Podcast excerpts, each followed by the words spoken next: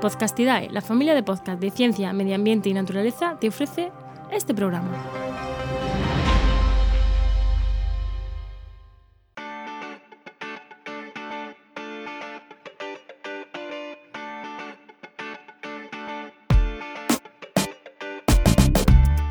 Esto es Vendrán lluvias suaves, el podcast sobre sostenibilidad y gestión empresarial de Paula Baldó.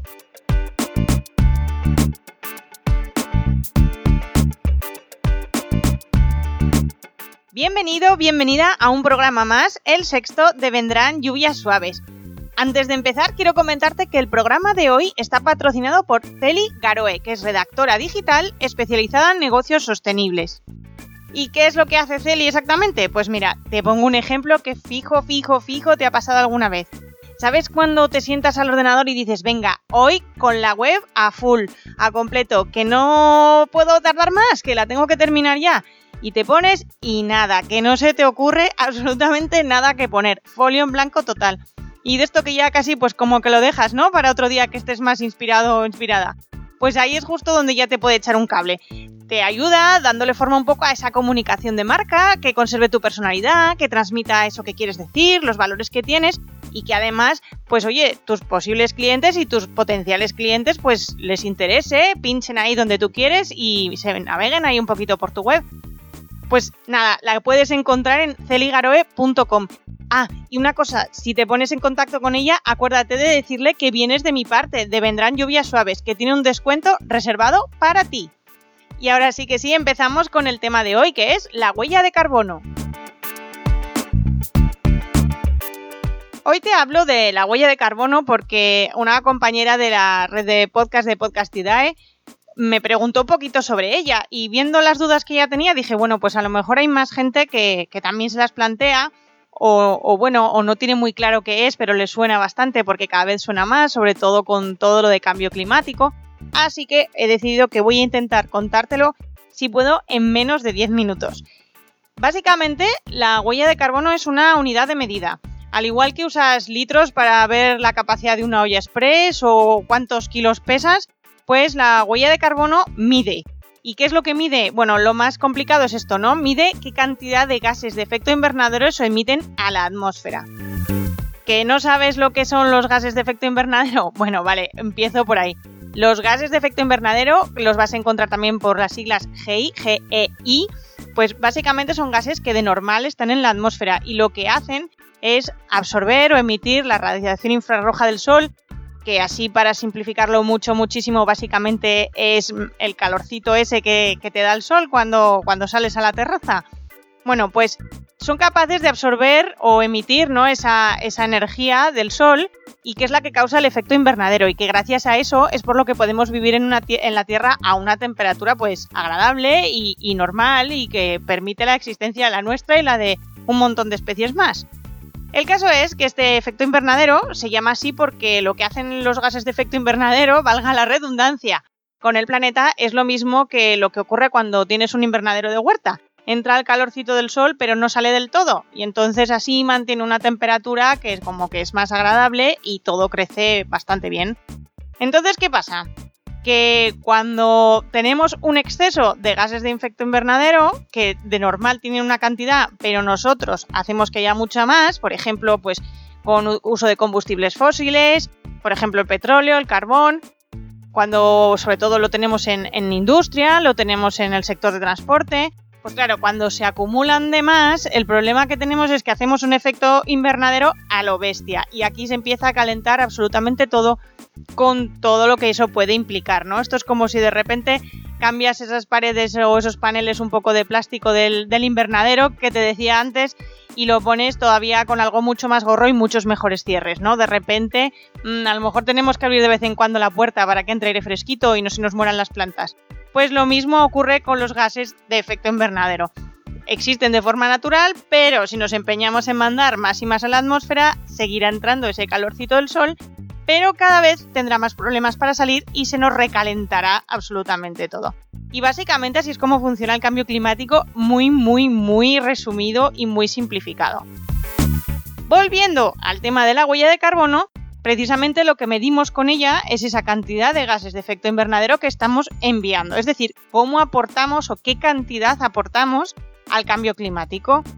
Evidentemente, pues ya te decía, los que emiten esos gases de efecto invernadero son los que están relacionados con quema de combustibles fósiles. Y a poco que lo pienses, vas a encontrar un montón de cosas que los quemen. Es fácil verlo en los motores de coche de gasolina, en las industrias, como te decía antes. También sucede con la generación de electricidad si no vienen de renovables. Y bueno, existen procesos industriales que por el propio proceso en sí también emiten esos, esos gases de efecto invernadero, aunque no sean directamente a través de consumo de combustibles. Y ahora que ya más o menos tienes claro qué es eso de los gases de efecto invernadero y que la huella de carbono lo que hace es decirnos cuánto hacemos, cuánto emitimos, de hecho la unidad que se utiliza son toneladas de CO2 equivalente, que eso ya mm, al final o un poco más adelante te lo explico, ¿Por qué crees que puede servir pues tener ese dato, ¿no? O esa información. Básicamente, para lo que sirve es para ser conscientes de qué impacto genera una actividad en el cambio climático, en el calentamiento global. Y a partir de ahí nos puede servir para un montón de cosas. Podemos utilizarlo como herramienta de sensibilización. Podemos saber si emitimos más que las demás empresas de nuestro sector y entonces necesitamos reducir emisiones. También nos sirve pues para encontrar mejoras o puntos de mejora donde hacer las cosas un poquito más sostenibles e incluso también nos puede servir para partir de esa información pues poder hacer compromisos de reducción de emisiones. Eh, no me quiero enrollar mucho, pero sí que te voy a decir que sepas, si no lo sabes ya, que hay empresas que tienen obligatoriedad ¿no? de calcular y decir a, cada gobierno de del país en el que estén qué cantidad de emisiones tienen porque tienen un tope. Pero bueno, ahí no nos vamos a, meter hoy porque si no esto se alargaría hasta el infinito. Y también te comento que es muy útil para dar una información responsable, sostenible al consumidor, para ayudarle un poquito a distinguir qué consecuencias tiene eh, usar un producto o un servicio o a trabajar con una empresa o trabajar con otra. ¿Podemos calcular la huella de carbono de cualquier cosa? Pues prácticamente sí. Es mucho más fácil calcular la huella de una empresa mucho más chiquitita o con una actividad sencilla que de una empresa gigante, ¿no? Que tenga muchísimos procesos o incluso la de un producto, que también se puede calcular, pero de eso te hablo específicamente en el próximo programa, ya me adelanto. Así, a grandes rasgos y de forma general, vamos a tener tres huellas, por así decirlo. Podemos calcular la huella de un producto, como te comentaba, la huella de carbono de un proyecto específico o también podemos tener el cálculo de la huella de organización, que es en lo que quiero entretenerme un poquito más este programa. ¿Y en qué consiste esa huella de carbono de organización? Para calcular la huella de carbono de una organización, de una empresa, de una entidad, lo que hacemos es coger todos los procesos, todas las actividades que se realizan dentro de esta. Imagínate que está ahí entre cuatro paredes, aunque pueda estar repartida por el mundo, pero intenta visualizarlo como si fuera un, espacio metido entre cuatro paredes y todo, todo, todo lo que se hace en la empresa funciona dentro de esas cuatro paredes. Pues eso es lo que necesitamos saber. Existen muchas metodologías para calcular y hay mm, normas ISO, hay una norma PAS, pero básicamente lo que tenemos que hacer sin ponernos muy muy técnicos es, por un lado, calcular cuáles son esas emisiones que proceden de fuentes que sean propiedad o que estén controladas por la empresa. Por ejemplo, si tiene calderas, si tiene hornos, si tiene vehículos que eh, implican esa quema de combustibles fósiles, pues hay que calcular cuánto emiten. Otra de las cosas que tenemos que calcular es cuáles son las emisiones asociadas a la electricidad que usa o que consume esa, empresa. Se hace a partir de pues, datos de facturación, a partir de mm, la, la empresa, la comercializadora, porque evidentemente si tienes una comercializadora que te vende energía 100% renovables, tus emisiones van a ser cero, lo cual es muy interesante a la hora de, trabajar esas reducciones de huella de carbono. Y luego también hay que tener en cuenta, pues, por ejemplo, si tenemos eh, equipos de refrigeración que pueden emitir también, si tenemos procesos internos, que el propio proceso de fabricación emite gases de efecto invernadero. Y a partir de toda esa información, por varias formas de cálculo que tampoco me quiero poner porque sería ya meterme en un rollo muy muy técnico, lo acabamos transformando en toneladas de CO2 emitidas. Hay fórmulas que te permiten transformar eso, eh, kilovatios hora que consumimos de electricidad en toneladas de CO2, litros de combustible que gasto en toneladas de CO2, kilómetros que recorro con el coche también en toneladas de CO2.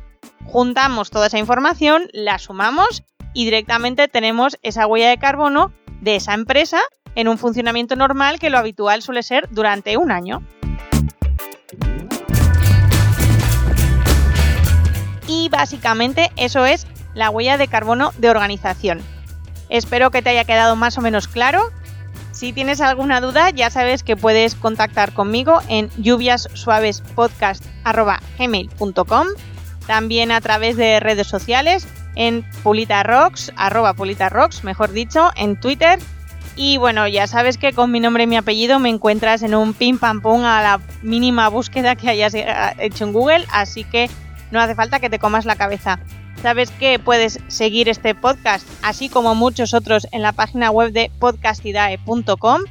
Y si quieres seguir este, vete directamente a podcastidae.com barra vendrán lluvias suaves. ¿Y qué nos traerán las próximas lluvias suaves? Pues en el próximo programa hablaremos de huella de carbono de producto, como decía al principio, que tiene bastante más enjundia y es bastante más compleja que la propia de organización. Hasta el próximo programa.